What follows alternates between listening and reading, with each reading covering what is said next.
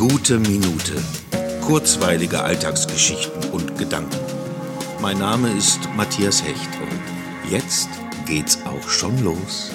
Heute ist ein sehr verrücktes Datum. Genau vor fünf Monaten habe ich diesen Podcast gestartet und heute gehe ich zum ersten Mal seit mehr als fünf Monaten wieder selbst auf die Bühne.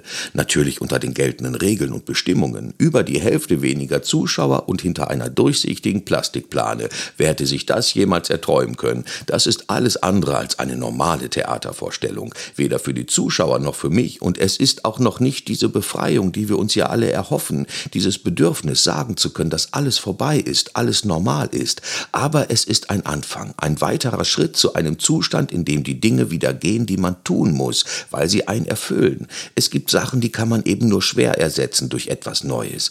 Und bei allen besonderen Umständen freue ich mich ungemein auf dieses Live-Erlebnis, das ich so lange nicht hatte.